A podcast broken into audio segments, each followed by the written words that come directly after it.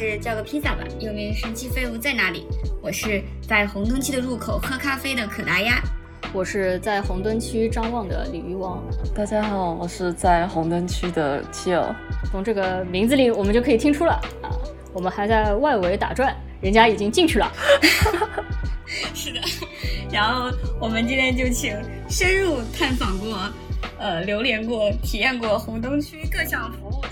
七友老师来跟我们交流一下。没有没有没有，不至于不至于不至于，只是勉强浅尝辄止的大体都稍微看了一下是怎么回事这种感觉吧。我一开始呢是在一个公众号，我觉得可能很多的听众朋友也看到过，叫“别的女孩”，看到了 Chill 的文章，讲她在日本的呃百合风俗店和牛郎店的一些体验。然后我看到这篇文章之后呢，我就分享给了鲤鱼王，然后我们都非常的感兴趣，因为 Chill 老师体验了一些我们俩非常好奇，但是一直没有体验过的项目。毕竟暂时呢。我们俩也不方便一起去探访，所以呢，我们就有很多问题想跟切老师这件事情其实是我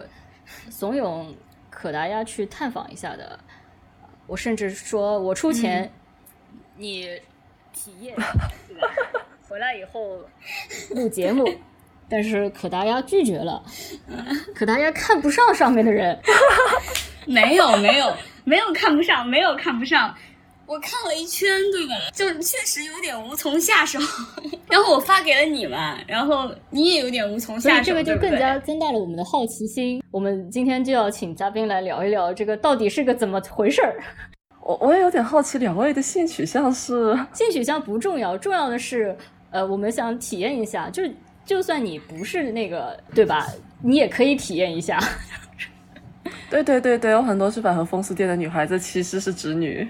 你不是哪个？李玉王的意思是，就算他不是异性恋，他也可以找没错，他 是这个意思啊，是 这个意思。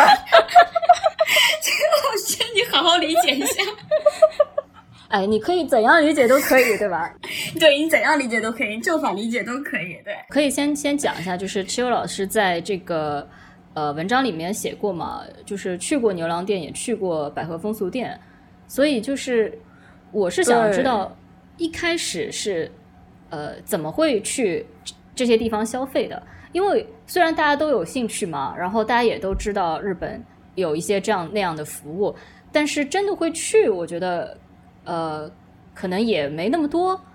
我不太清楚啊。至少可达鸭我是知道，给他钱他都没去的。我我觉得我可能也是我行动力比较奇怪吧。不过我最早知道日本这些，然后就产生想要去的想法的，其实就是因为看到了那个很有名的百合风俗的漫画嘛。然后就是因为那个，就比起说是性之类的，当时觉得那作者的生活状态和自己比较像，就是，呃，有些精神疾病上的困扰啊，然后在现实里面就其实人际关系也都不是很好，然后那个也就没有谈过恋爱，对自己也没有什么自信，然后的话又怎么讲呢？就感觉并不是完全顺直的那种感觉，然后后来他就是去预约了百合风俗，然后就。发现哇，这里是有人可以接纳自己，有人可以给自己抱抱，然后就是花钱就可以得到抱抱，然后我当时就觉得特别特别羡慕。我当时的一个状态的话，就是呃，因为就有些自己的问题，所以就是修那个差不多大学就是没有去，就是周围有人就会很害怕，就不敢去上学，也不敢出门，大概是在家里面呃就把自己关在房间里面生活了这个两年这么一个情况吧，但是就。就看到那种呃花钱就可以得到很安全的拥抱，然后就当时心里面就特别特别的憧憬，就特别想之后去日本留学的时候一定要去体验一下。然后呃又因为一些我个人的感情经历，就是我至今是没有谈过恋爱，但是我只但是我有单恋过，有喜欢过的人。然后的话都是喜欢过的全部都是女生。然后的话就就在当时那个。呃，家里蹲的那一段时间，有特别特别喜欢过一个女孩子，但是我当时就是这个自己的情绪都处理不太好嘛，然后就也蛮给那个被我喜欢的人添麻烦的。就是后来就，呃，因为我不太擅长处理感情问题，就我们两个的，就我们两个的精神都把自己搞得很崩溃，然后就其实也比较留下的那种心理阴影。哦，因此到了日本之后就。虽然其实本来的目的就想要去那个百合风俗店的，因但因为当时之前留下的就是这个，呃心理阴影嘛。就明明我知道我自己其实喜欢的是女孩子，但是我就不太敢直接第一次去女孩子的店。就当时就是对，呃，女孩子的身体本身就有一些恐惧的那种感觉。就我确实是喜欢女生，但是当时因为那个心理阴影，就对女生感觉到有点害怕。然后所以就干脆就那就本着只是去玩，就也无所谓的感觉，就先去把别的店全部都试了一遍，想着等最后就是能够比较好的处理自己的精神状态了，再去百合风俗店。因为我就特别担心，如果去百合风俗店，我很可能会喜欢上那边的一个店员。嗯，然后我又一直是那种精神上很容易去依赖别人的那种人，就万一我只是喜欢上了一个人家只是呃拿钱来工作的一个女孩子店员，那就很很麻烦啊。而我知道我是不会真的喜欢上那些男生的，所以倒反而没有那方面的顾虑和困扰。就是既然你你是喜欢女孩子嘛，那你去牛郎店的时候是希望他们可以提供什么样子的，比如精神上的一些服务呢？就你你得到了某些就是精神上的宽慰吗？对，是有的。然后去牛郎店的时候怎么说呢？嗯，话说的难听一点，没有太把他们当成一个完整的真实的人，就比较像是纸片人、二次元那种恋爱游戏的感觉吧。就玩恋爱游戏的话，或者说喜欢那个纸片人角色，或是什么样的角色都可以喜欢。然后因为牛郎的话，你就可一开始就会知道他们演出来的全部都是人设，然后就只有在见面的几小时之内，是他们在扮演一个完美的人设来单纯的讨你欢心。然后你喜欢，呃，就是你对他们产生的感情永远不是投向一个真实完整的人类的，只是对于一个演出来的人设，就也有点可能会像追偶像的那种感觉吧。然后那种就是，嗯，一开始就是抱着这样子的心情去的，就，嗯，感觉就像是在互相在演戏，在飙戏，好像在玩，像是在玩什么剧本杀，像是在玩什么，呃，现实里面的这个恋爱游戏一样子的玩法。就你还是在牛郎店遇到了一个，最后其实你还是产生了一些情感依赖的一个对象，就是小周，是吗？对对，因为我本来觉得大家都只是演的，只是演的，然后就就自己也其实都全都是在说谎，全都是编的。但是就后来就慢慢的就是在这个嘛，用日文说就是夜晚的世界待久了，就其实发现，就比如说那些牛郎也好，或者说是呃陪酒女也好，虽然大家都是拿钱工作在扮演角色嘛。但是其实大家也都只是二十多岁，就同年代的都是差不多，都是也都是年纪没有很大的人，就而且大家又都是真实的人类，就我觉得其实没有人能够真的做到完全的扮演，就没有办法做到所有的感情都是假的。后来是慢慢的发现了这一点，还是里面会不小心的投入一些自己的感情，包括那些从业员也是，那个牛郎也并没有全部是在彻底对自己说谎，然后就开始反省自己至今为止的态度啊。然后至今为止的这个和人交往的人生观念啊之类的，就我觉得其实会有一些人在这里感觉到一些人对人的那种好意，让我觉得嗯很惊讶也很受触动，然后就嗯其实本来也不是很擅长交往的人，就是感觉到他人的好意这一点，呃我觉得我算是比较迟钝吧，然后终于感觉到其实确实他人对自己是有好意的时候，就还是比较惊讶和感动的。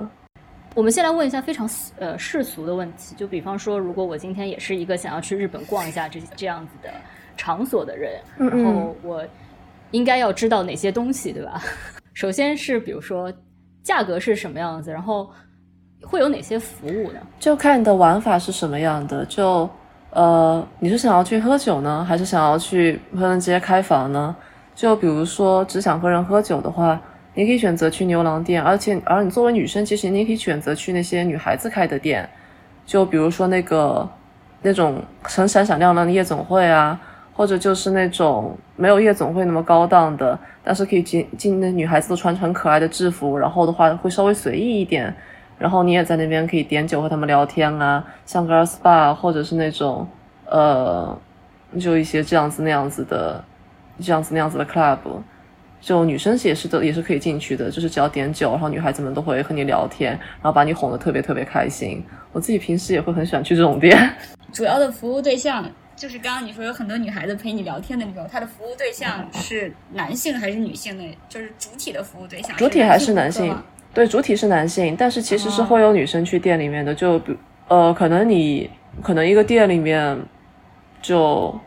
呃，如果说是有十几个、七八个男的，那么可能就会有一二三个女客人这种感觉。就因为我自己其实也是有在这种呃陪酒性质的店里面工作过嘛。就是也是有来过女客人，而且就其实很多女客人都是说，其实一直特别想来，一直特别想来和女朋女孩子一些开心的聊天，但是就有些人会觉得不好意思进，因为看到里面都是男客人，所以还会有那个女性客人拜托自己熟识的男性朋友，就只是男性普通的友人嘛，来把自己带过进来玩。然后我就是比较猛，然后我就是会自己接近，就像看到拉面店里站满了大叔之后，对对对，是那种感觉。嗯，像这种就是不需要网上预约。啊，不用网上预约，就像进酒吧的感觉。但就如果你是特别喜欢那边的某一个从业员的孩子，你就他可能会给你介绍他在他的那个他开的推特嘛，然后他会在推特上面营业，比如说啊，今天这个时间段会在店里，想要见我的客人可以这个时间段来之类的。好，我跟大家解释一下，这个特别喜欢某一个从业员的孩子是指这个从业员啊。啊，不好意思，不好意思，肖世宇的说法。我觉得。我觉得有有，我也觉得，我也觉得。我有一个问题，就是我一直很好奇，就是我有时候走在路上，不会看到一些店，它名字叫做 Girl Bar 嘛？就是这种，我一直很，我一直很疑问，就是这种是指营业员是小姐姐呢，还是说希望顾客是小姐姐可以来？Girls Bar 就是营业员全部是小姐姐，就是女孩子们开的酒吧的感觉。对，它其实就有点像是一个低配版的低配版的卡巴库拉夜总会，像那个高级的那种卡巴库拉，它就是里面的店员都是比较职业，要穿着晚礼服，然后开很贵的酒，在很豪华的场所里嘛。然后 girls bar 的话，就基本上呃，从业员可能都是兼职的女孩子啊，或者女大学生啊，然后就来普通的打个工的，可能一周也就来个两三天，然后喝酒也会很便宜，大概应该也会有看到两三千日元可以喝一个小时，随便喝之类的。然后给女孩子点一杯酒的话，也就一两千日元这样。然后就整个气氛会比较放松随意。我们节目性质差不多啊。我们的主体服务对象是酷儿群体和顺直女，但是也非常欢迎高质量直男，对吧？好的，找到了自己的定位。我想知道一下，如果说是跟他们聊天，我觉得应该很多人主要也是想要聊天嘛，那会聊些什么东西呢？呃，就可能男性客人的话的话，就就我所知啊，就很多人就是来抒发这个工作压力的嘛，就一个普通社畜，每天被老板骂，被上司骂，然后就跑过来和女孩子们，就是啊，我今天工作好辛苦啊，快点快点安慰我，然后有的时候就呃呃，就是炫耀一下。哎，我什么很厉害啊，什么什么的，就想让女孩子崇拜自己。然后，当然，其实就很多男客人是想要钓店里面的女孩子嘛，就是，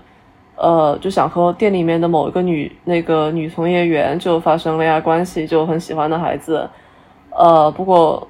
反正大家也都是知道这种是不可能成的。虽然也会有营业员就是在这个下班之后可能会去陪这个客人去喝酒啊、聊天啊、吃饭啊、逛街啊。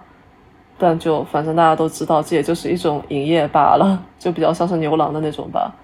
然后像，但是也有一些就很多，就尤其是更加这个精于此道的，就是在这个世界待的比较久的客人，那种反而会更加把从业员当成就是一种好友吧。就呃，反正就是哎，我过来，我给你们点酒，也就是我的这个礼仪，我的这个礼貌。然后就是我只想和你们聊聊天，就是单纯的只是很那个。把从业员当朋友的，就是不对从业员抱有想要恋爱想法的，反而那种是就是更加精于此道，在这个世界里待得更久的、更 pro 的那种客人的做法。对，那种年轻的男性客人就会一上来就，嗯，就把从业员当成那种风俗女啊，或者就很想和人家谈恋爱啊的那种急吼吼的年轻男生，就，嗯，比较没有风度。就，然后如果是像我作为女生去店里面的话，就，呃，我就单纯是想去找女孩子聊天的。就嗯，因为我其实我在日本一个留学生，我也没有什么朋友嘛，然后就会去找店里面的女孩子，像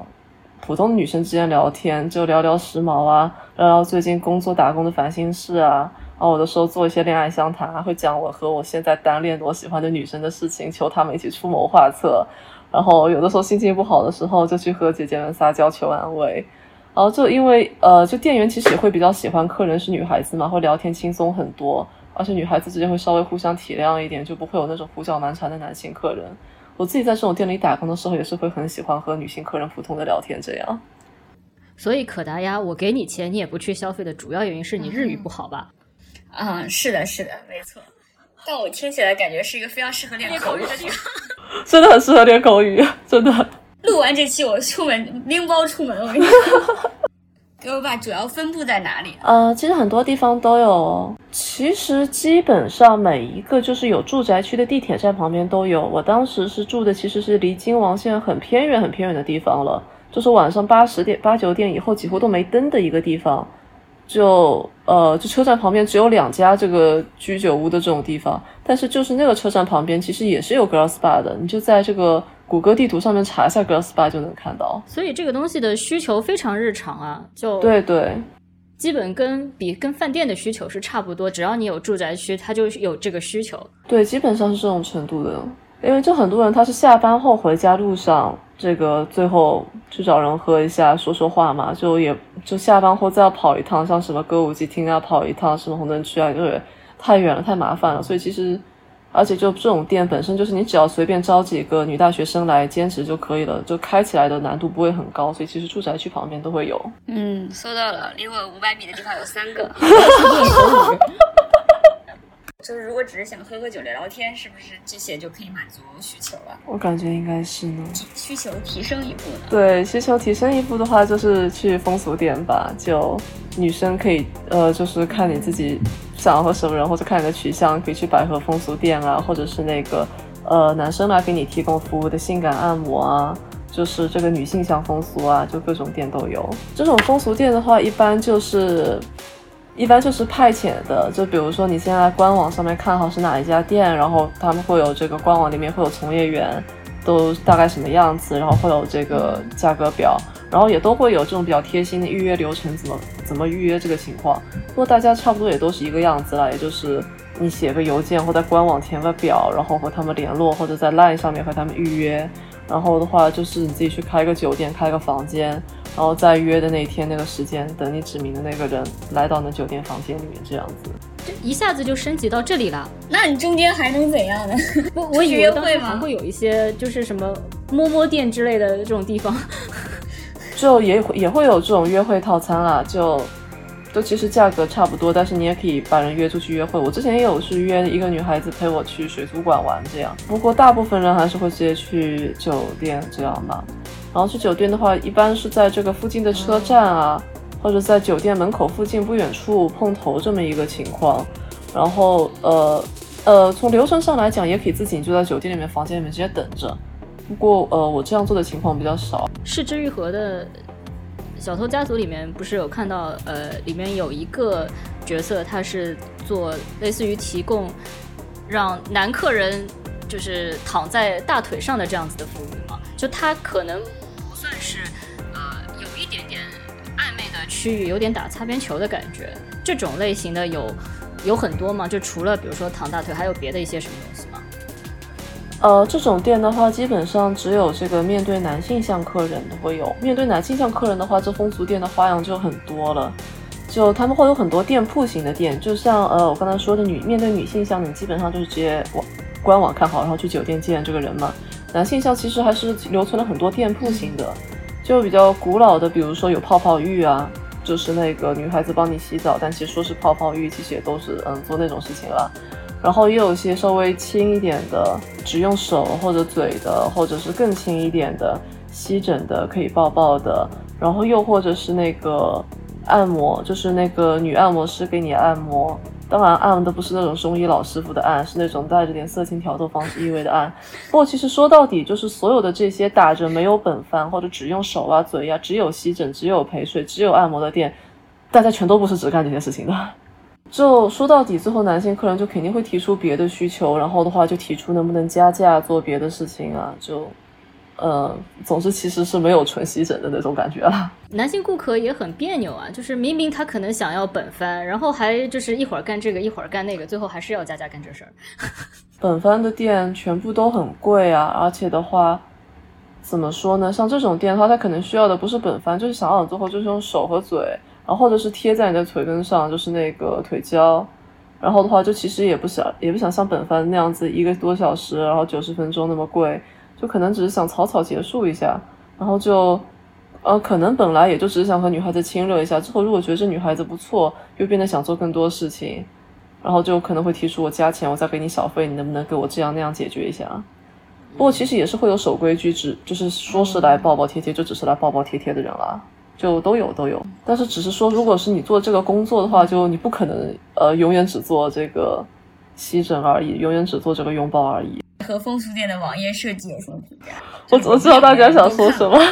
来，请说一下来龙去脉。我们筹备这个话题之前，对，然后我们打，到时候我们这个一定要放一个图在那个 show notes 里给大家看一下。那我们这期还发得出去吗？再再说了，这个事情在意。总之，大家感有兴趣的话，到时候自己看也可以。首先，那个设计非常非常的让你没有什么消费的冲动。它好像首先它很不清晰，然后非常的凌乱，而且它那个它的那个美学上非常非常的 那个 少妇白洁。对对对，就是。可是你的对象明明是，这是文化差异还是什么呢？我觉得说到底是因为。呃，虽然大家平时会说日本审美，日本审美什么，但是我觉得日本人很多的审美真的非常的土，尤其是网页设计的审美，真的非常非常非常的丑。就不只是女性上风俗点啊，男男向风俗店就更不说了嘛。就大家想象一下会是什么样子，都能想象得到。稍微做的好看一点的，甚至可能是夜总会。但总而言之，这种没有什么钱的这种小风俗店，的网页设计真的都很丑啊。不管是男是女，面对什么就统一都很丑。就是这种显然也显然也不是这个店主自己做的嘛，就人家有没有这个实力，就肯定是外包的嘛。然后外包出去就，就日本人做网页设计的实力真的很丑啦，说实在的。那人呢？就是他，可大家给我看，就是里面的从业人员的照片，当然有一些是看不到脸了。对。然后他跟我说：“你看穿的这个穿着的风格，他就没有就下不去手。”对，这个实际上那个就其实，因为其实很多百合风俗店也可能是呃，就是主要的经营者啊，就最上面赚钱的那种人可能是男性，然后就会本着一些非常刻板印象的让你去让就是就是让风俗业的女让这些从业人员去拍这个营业宣传照片嘛。这种营业宣传照片其实差不多也算是一个固定产业了，就是会统一有地方专门拍这些的，就可能按照他们统一以前拍的这种风格就拍成这个样子呗。但就比如说，呃，我知道的有一家店，那个店主是女孩子嘛，那个店主女孩子她自己以前也是做这个百合风俗娘的，然后他们店的嗯设计审美就很在线，然后女孩子们的照片呢也都是比较有个性，就比较像正常的女孩子的自拍的审美在线感，能看出这种风格差别。呃，所以就是那一些统一成产业链的拍摄，我脑子里其实就出现了，就比如说什么销售，然后手 那个。在胸前抱手，然后统一的销售的照片那种感觉。对，而且这种很多是穿着这个，就是拍穿着那个，就拍这种照片时候专门的那种衣服啊，就是那种租借的衣服拍的。然后对衣服就如你们所见，那就是那种很少妇白洁的样子。对我现在脑海中想到的就是在歌舞伎町那边可能有一个那种小的门店，然后就像国内的那种打印店一样，前面可以做。网页设计，然后宣宣传单打印，然后后面可以拍照。图文店对吧？就是图文打印店。我还有个很就是有点讶异的点在于，在我打开之前，我以为它可能会是有一些比较刻板印，我以为我会看到一些非常刻板印象的油头的 T，就是一字排开的那种。然后结果发现不是，少妇白洁一字排开，中间穿插一两个 T，就 你就会有一种就是。就是你有一种我走到门口，然后之后进去之后抬头再看一眼，是不是走错了的感觉？呃，一般来讲就是，呃，这个其实也是和从业员关系有关。不应该，首先我觉得是和日本本身就很少那种，呃，我们国内觉得很 T 的那种女孩子，就虽然是有，但是其实会很少。就日本大部分的这个呃女同性恋群体，我觉得大家就是平时看着是普通女生那种，因为我觉得其实肯定有些日本社会的压力吧。就你要把自己搞得像那个我们国内很习惯那种很男孩子的 T 那样，在日本其实日常生活是真的会有很多很多的不便，所以我觉得，然后再加上一些教育和影响的原因，我觉得大部分日本的这个，我们且不说风俗店啊，就是说这个女同性恋群体，就平时一眼看着都是女生的那种，不会有那种特别男性化的或者寸头的打扮。我可能对这方面还是有一些刻板印象或者是一些印象在，因为我之前看过。BBC 拍的一个纪录片叫《新宿男孩》，然后他其实拍的都是很比较男性化的那一个群体。我对日本的呃女同性恋群体还是会有这样子的一个印象。就因为我觉得是 BBC 拍的，他们可能是选了就圈内比较有名啊、最出名，然后活的也确实是很自由的那个团体去拍的。就我觉得其实大部分人还不是这种感觉。这个你第一次指名的女生是最后变成了纯聊天是吗？啊，对，是的。不如说我指名过三次，有一次是进了酒店，然后我们开始纯聊天；有一次是我们就直接出去约会，然后更纯聊天；还有一次，呃，是终于进了酒店。第一次去了酒店那位是最后怎么会变成纯聊天了呢？对，这个事情是这样子的，就呃，我要在这边向主忏悔，我当时第一次点的那个女孩子就是我之前很喜欢，就是很想追，然后最后大失败，然后把两个人都搞得一塌糊涂的，长得很像她的一个女生。我知道这是不好的行为，我现在这里忏悔。代餐找代餐不可取，对不起，对不起，以后不会了。然后，就总而言之，果然见了面之后，就是其实见了面之后是明显长得不一样的嘛。然后就心里有种很微妙的气氛在，特别特别微妙的气氛。然后的话呢，那个女孩子她其实就是，就其实做这种百合风俗的很多，就大家其实都是有自己别的职业的嘛，或者是学生嘛。那孩子的话，她是呃女大学生，然后是在这家店，她虽然挂名在这家店了，但是我指明她的时候，她是第一次出勤。然后的话，一般这种店的话呢，就为了让客人的选择更加多样性一些，就是会写，呃，TP，就是会把店员的属性自己会自己简介成 TP 都可嘛，就我可以当 T，可以当 P。然后那个女孩子她也是这么写的，但是那天我们到了酒店房间，两个人很尴尬，很无言，就好像想试图亲亲近一下，亲贴贴一下。但是，这大家谁都没有办法做出下一步。后来他终于说了：“其实我是 P，你是 T 吗？”我说：“不对啊，我不是啊。”我本来以为我去这种店肯定是熟练的大姐姐上来对我这样那样。呃，如果我是对喜欢的人的话，其实我是 T。但是我去这种店的心理准备是我希望有大姐姐来把我这样那样。然后我就哦，我不是啊。嗯，明白。嗯。然后就感觉我们俩都很都很青涩，都很莫名，然后就开始躺在床上纯聊天去了。那可以退钱吗？没有退钱，就没没有退钱，没有退钱。而且我觉得就是就就人家出勤一次也是辛苦费嘛，就反正就也没有退，也没有怎样的。最后本来说了，就那觉得聊得和他蛮开心的，就可能之后想再和他约他，就专门出钱请他出来吃饭也可以吧之类的。所以是标了，但是对他标了两边都可，但其实他只是 P。他只当 P 不当 T，这个事情就怎么说呢？就是你在简历上说了你的某项技能，然后超强，然后结果实际运用之后发现根本不行。而且啊，我和你们讲，那个女孩子她是第一次和女生进旅馆，就她她也没有性经验，她从来没有任何性经验，你也没有，我也没有。她为什么会选择打这个工呢？她自己确实是女，就身边其实是也没有同圈子的人嘛，就想着是不是我来打这个工就能遇到这个圈子的人的这种感觉来打这个工的。把爱好变成职业，又能赚钱，又可以认识一些漂亮的小姐姐，何乐而不为？那那确实你想的太美了啦。那那所以这些从业者本身的性取向都是 LGBTQ 吗？还是说也是有很多是直女的？呃，其实也会有一点点直女，但是其实直女还是很少很少的。因为怎么说呢？就呃，如果你是想要纯赚钱的话，你就绝对不会来做百合风俗这个工作。就如果你是纯赚钱的话。你就直接去男性向的店，就是指明你的客户群体会明显多得多得多嘛。百合风俗店就像那个女孩，她都已经在那家店主页已经挂名了一个月了，才遇到我第一次指明她。就平时生意不是很好的，呃，就但是也有会有一些有一点点直女会来做这一行，就是就是很想要钱，就是需要做风俗业要钱，但是就是不能接受和就虽然自己是直女，但是不想和别的男性这样那样，就有点脏或者有些呃安全卫生的考虑嘛，然后就。会有少量的直女也在这个百合店挂名，但大部分其实都是圈内人，就是本身也是对这个群体比较有爱的，就那种感觉吧。大概从业者的年龄段是多少？刚刚听上去是很年轻的大学生吗？呃，二都是二三十岁。但是又希望又有大姐姐嘛。呃，都是二三十岁，但是那个就是二十多岁的，就很可能就随便来兼职挂名一下的比较多。那种认真在做这一行的，差不多是那种三十多岁、三十一二岁或者二十八九岁的那种感觉吧。认真做这一行，他们的认真呃，是会有人是全职的，就比如说呃，刚才我给你们发链接的那一家店的，他们家的 Number One，就是很有名嘛，就是很有人气、很有名，就是可以脑靠这一行做全职，然后本身就是呃。这个混迹于日本女同性恋圈子很久的一位姐姐姐姐大人，她就是可以做全职的。那客人呢？客人本身，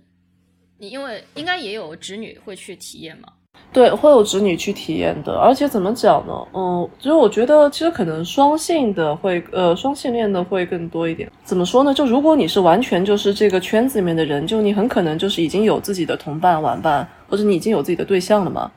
然后，但很多就是没有彻底进入这个圈子的一些比较游离于这个圈子外的。像双性啊，或者就是呃不太擅长社交、性格很内向的孩子啊，大部分是这种感觉。而且其实就怎么说呢？我觉得女生的话，就是比起性会更加追求这种情感上的安慰和羁绊的嘛。就很多女生她来这边找姐姐，她也可能，她可能就并不是真的，呃，是这个拉拉，或者说是就特别想和女生做爱，就是想找一个年长的可以安慰自己的人去依赖。但是说实在的，男性确着着实是不太能给人这种安全感，就会想去找个同性依赖。而且就其实我觉得这种事情，我觉得应该嗯哪边都有这种事吧。就是呃，就感觉以前读书的时候就会有那种特别粘着另一个女生的女生，然后就包括在网上你会见到很多那种年纪很小的妹妹特别粘着一个年纪大一点的女孩子，然后就会特别依赖对方。就我觉得这种事其实还蛮常见的。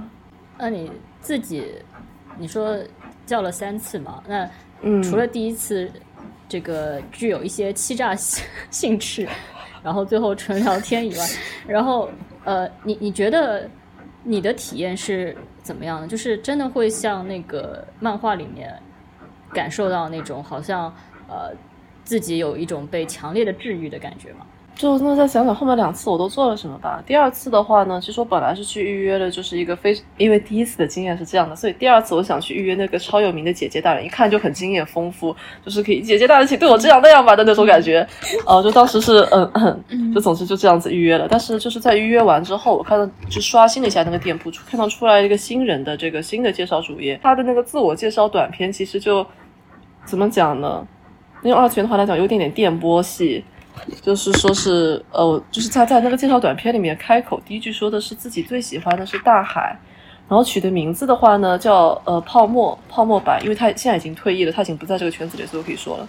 呃，他叫泡沫白，然后的话说自己最喜欢大海，然后就我就我我就哇，当时我就整个人哇了起来，就感觉有一种呃就很难解释的那种，简直像漫画里面一见钟情，感觉心脏被击穿的那种。感觉到了命运的那种感觉，然后所以就立刻把那个姐姐大人的预约取消了，要改成约和这个孩子一起去水族馆。就因为我自己个人也很喜欢海呀、海洋生物什么的，后来就和他一起去水族馆约会嘛，就是抱着其实这是和我喜欢的女生第一次约会的心情去的。就因为是很喜欢的女孩子，想要和她从约会开始，所以就没有去酒店，然后两个人就一起去了那个水族馆。然后他也确实就是第一次上班，然后也就很青涩，然后就感觉。很可爱，然后就是两个人，有一点没话找话，偶尔说的话呢，又去稍微都有点中二病，就还挺有趣的。然后当时还约好了这个，等到那个当时应该是二月份吧，一月还是二月？当时后来就约好了四月份要一起去看镰仓海边的樱花嘛。然后就呃，我为了就能够把它一整天全部给包下来，因为它就是一般是按两小时、三小时计费的，我为了能够把十二小时包下来，就是一直在攒钱。一直在打工攒钱，然后就那段时间没有再去别的店了，呃，结果的话就差不多等到点苍樱花开了的那个时候，我再去看他们店的主页，发现他的那个自我介绍栏已经取消了，然后再去看他推的，发现推特注销了，然后去找人家店的那个预约的赖去问，他们说啊，我们也不知道怎么回事，怎么会没有了？然后再过去一查，说是啊，这孩子他突然就是不告而别了。就是就突然间，呃，就就是打这就是做这一行的人，就突然间这种飞走了的情况是很多的，就是没有和店里面说什么，就啪的人联系不上了，就微妙的又体验了一次这个恋爱未遂的心情吧。然后第三次就是终于就是约了上次的那个，呃，因为突然间一见钟情，所以被我取消了指名的那个姐姐，然后就真的是很熟练的姐姐，然后嗯，然后就是做了很多羞羞的事情。然后那个姐姐其实是真的，呃，就那些不能说的事情，我就不在节目里面说了，因为当时她稍微聊了一会儿天，挺有趣的。因为当时我是喜欢上了，呃，我有了一个别的喜欢上的人，就呃不是这个圈子里面的，就是呃是普通人，就是其实是我的一个朋友。后来其实我发现我渐渐的喜欢上对方了，对对方他现在对自己的自我认知是无性恋，然后就反正这不是乍一看就完全没有戏的一件事情吗？就喜欢上了一个无性恋这件事，所以当时就去和那个姐姐讲了，就是喜欢人到底是什么，恋爱和友情的差别到底是什么，我搞不懂啊，什么什么的，就其实找了姐姐聊人生，姐姐进行全方面的指导。呃，对，然后被姐姐引导了，而且我当时就很困惑啊，就我到底是不是女同性恋啊？我每次对吧，我至今为止根本就没有成功谈过恋爱，然后我现在喜欢的人又是无性恋，我都不明白我的性取向到底是个什么，我也不明白我到底是在追求些什么呢？我我我喜欢上一个无性恋，这事也太不靠谱了吧，之类之类的。然后反正最后就对方和我讲说他是那个，呃，他就和我讲，就是你不要让自己的感情被这种。身份也好，或者说是一些继承的观念也好束缚。他自己的话是那个对开放性关系者，跟很多人同时交往，但是他觉得就是有男有女，呃，有直有非直，然后有各种可能，呃，也有这个生理性别、心理性别不同的，就有很多很多的恋人。但他觉得自己对他们所有人都是爱，那所以他觉得这就 OK，自己觉得是爱就没有问题，这样子，反正被这样开导了一下。姐姐真的好适合做这一行呀！嗯，我觉得他一定遇到过很多这样子的情况了吧？感觉姐姐真的是嗯母仪天下。他们其实是在进提供一个心理咨商的服务。呃，其实老实说，这个还挺成问题的。就我看到有百合风俗做这一行的女孩子在博客上面写嘛，就尤其是因为那个。呃，日本的那个百合风俗的漫画特别爆火之后，就有很多女生，她就是完全是把这个百合风俗当做心理咨询的程度去依赖了。就你可普通的去找他聊聊聊聊天啊，聊聊自己的困扰还好，但很多其实已经是需要的是这个正规的心理咨询的程度。然后就因为看那个那个漫画，觉得好像百合风俗能够治愈一切一样。然后就去找这些店员，就其实会让店员非常的困扰。一方面我是没有解决你的问题的能力的，而一方面你会拼命的依赖我，我也不知道怎么办。我要是突然间不管你了，我也不知道你会对吧？你会好像会很危险。但是你一直去依赖我下去，那好像对你也不好。就其实还蛮成问题的。但是我觉得听上去这些店员人还蛮好的，因为他并不是说希望你可以一直来，然后我赚你的钱，而是说。呃，我我担心，呃，如果说我突然不理你了，你你会不会怎么样？对，其实说到底，大家都还是对这圈子比较有爱的。而且说实在的，我觉得女生的共情力本身就很高，尤其是女生对女生，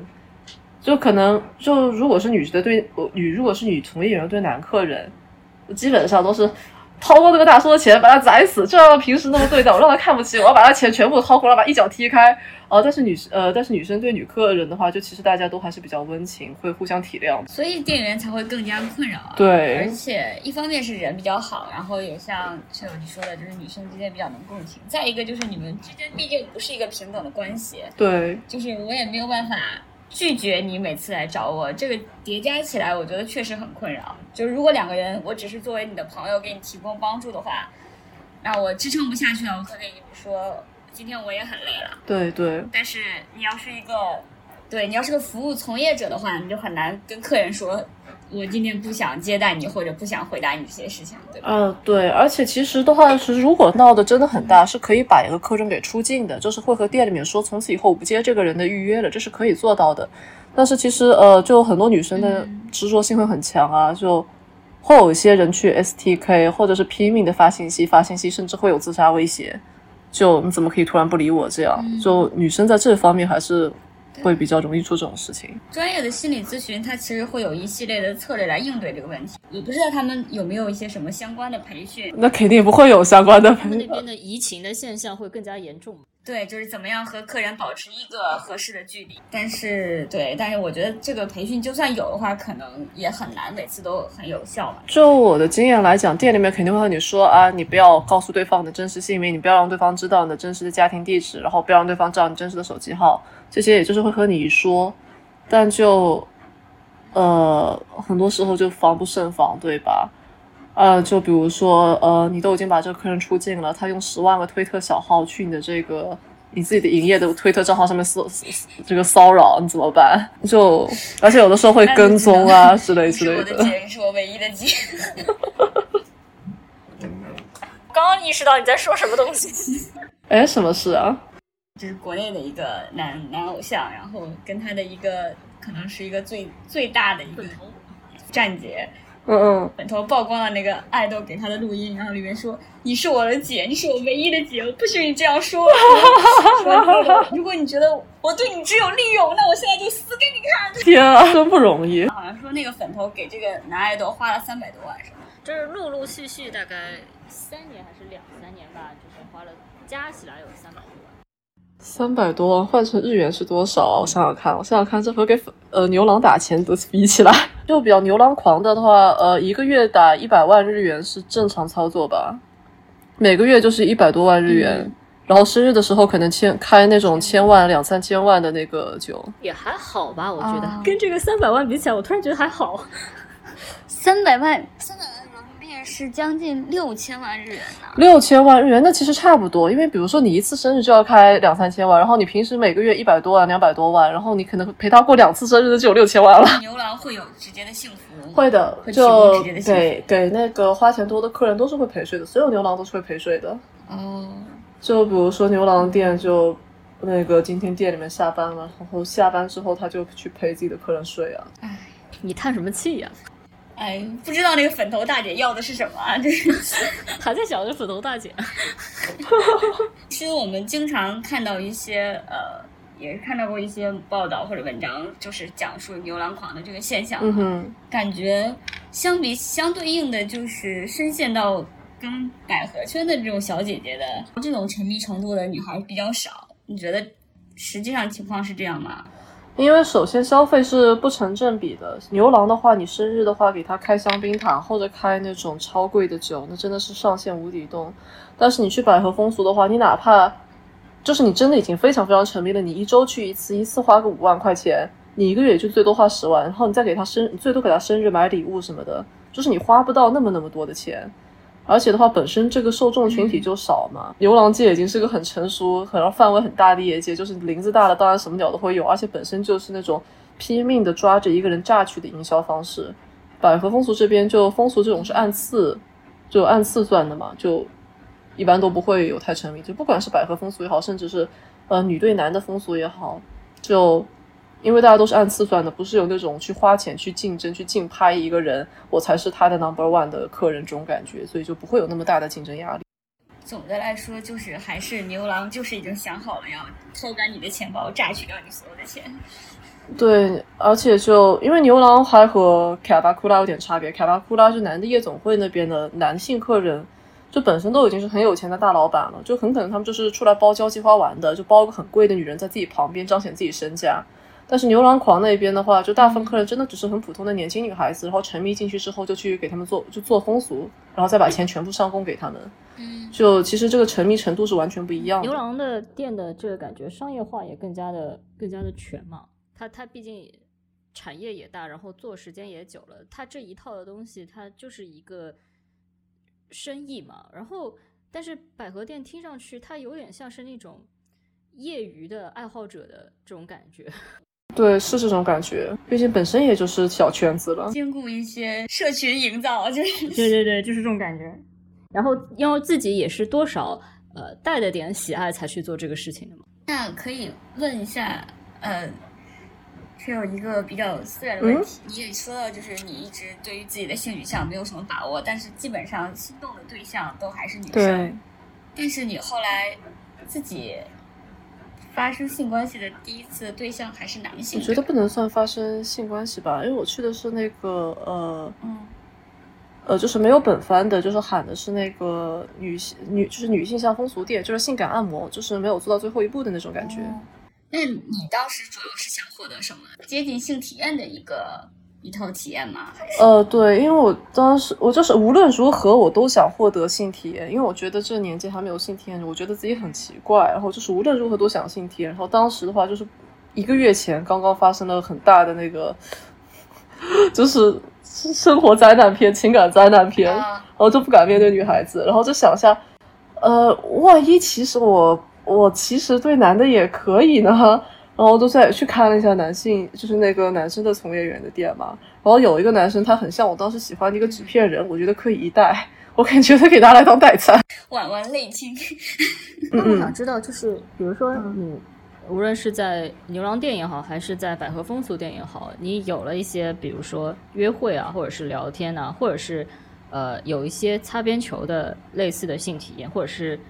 本番这样子的体验之后，对你自己的人际交往会不会有什么样子的帮助呢？或者说，它可不可以作为一种你以后如果是去跟真的跟别人恋爱，或者是呃一些比较亲密的关系的交往的话，你会更加有自信，还是说其实也没有什么？它有没有起到一个做模拟题的作用？它有没有起到练习的作用？他真的有帮助那么大，我现在就不会是单身了。所以这个没有用吗？呃，怎么讲呢？我觉得其实是他是有点在帮助我认清自己，因为我其实之前是一直觉得，我本来觉得这种东西只要花钱去买就可以了，但是就是买了很多之后，渐渐的发现，我就是我其实还是做不到，就是完全觉得用钱买到东西就好了。一旦这就是呃，不管是从业员没有办法完全把自己当假人也好，我也是，我也没有完全。把想办法把自己当成一个假人，就光是说谎游戏就能满足。呃，一旦到了大家彼此其实身为人的那一部分，就其实会出现一个悖论：就如果我和你不是不是在这个业界里认识的就好了，但如果不是这个业界的话，我和你本来就不会认识，就会陷入这样子的一个呃悖论或者矛盾之中吧。就是你你又想把对方当做一个活生生的人，但是又有这样的关系。大家也没有办法真的去做活生生的自己，所以还是很矛盾的一个关系。对，那你觉得你看过那本漫画吗？你觉得那本漫画里面是个什么样子的情况呢？那本百合风俗漫画吗？那个百合漫画其实最后作者他也是怎么讲？他其实现在也还在挣扎中吧。但是他那个是因为百合风俗对自己稍微产生了一些出门和人交往的自信之后，他是找了一个普通人的女朋友嘛。但好像后来又分手了。哎，分手这种事情嘛，总是在所难免的。嗯，我们到现在都没有提那个漫画到底叫什么名字。因为太寂寞，所以海了百合风俗小姐这件事，也是会有一些人可以从里面得到一些安慰和自信，然后回到自己的就是比较真实的生活里面，把把这种感觉带回去的，也是有。对，因为其实对我来说，我其实从来没有和人交际交往过，就且不说恋爱啊，就。我之前讲过，我大学的时候在家里蹲，然后之前上学的时候是从就可能是五六年、七八年没有和人说过话的那种感觉吧，就我也从来没有过朋友，就朋友只有网友。我第一次在现实里面和人面对面说话是在红灯区，就我的人生是这样子的，就第一次和人产生起这种情感关联，其实是在红灯区。然后就怎么讲呢？我以前一直觉得现实里面人全都大家全都很可怕，只能相信网上的人就是不会伤害自己嘛。呃，就起码他没有办法动手打我，对吧？现实里面的人，我一直大家觉得大家都很可怕，然后就可能也是因为以前有遇到过，就校园霸凌啊之类之类的。但其实后来就红灯区，很多人接触了之后，因为其实大家也多少都是有一些自己的问题才来到了红灯区这个地方的，就也不会有真的生活一帆风顺、很幸福的人就在这个地方生活着。就呃，哪怕后来不再去买这些东西了，以后也特别喜欢待在歌舞伎厅，然后也很喜欢和那边的人待在一起。就感觉其实自己，呃，虽然经历了一些破破烂烂的事吧，但其实在这里的话，就自己并非是一个人，就是其实还是身上还是有很多同类的。我感觉微妙的对于这个世界，我觉得好像可以，那就是可以接受了一点，就没有那么害怕了。虽然可能对于歌舞伎町以外的地方呢，还是有点怕吧。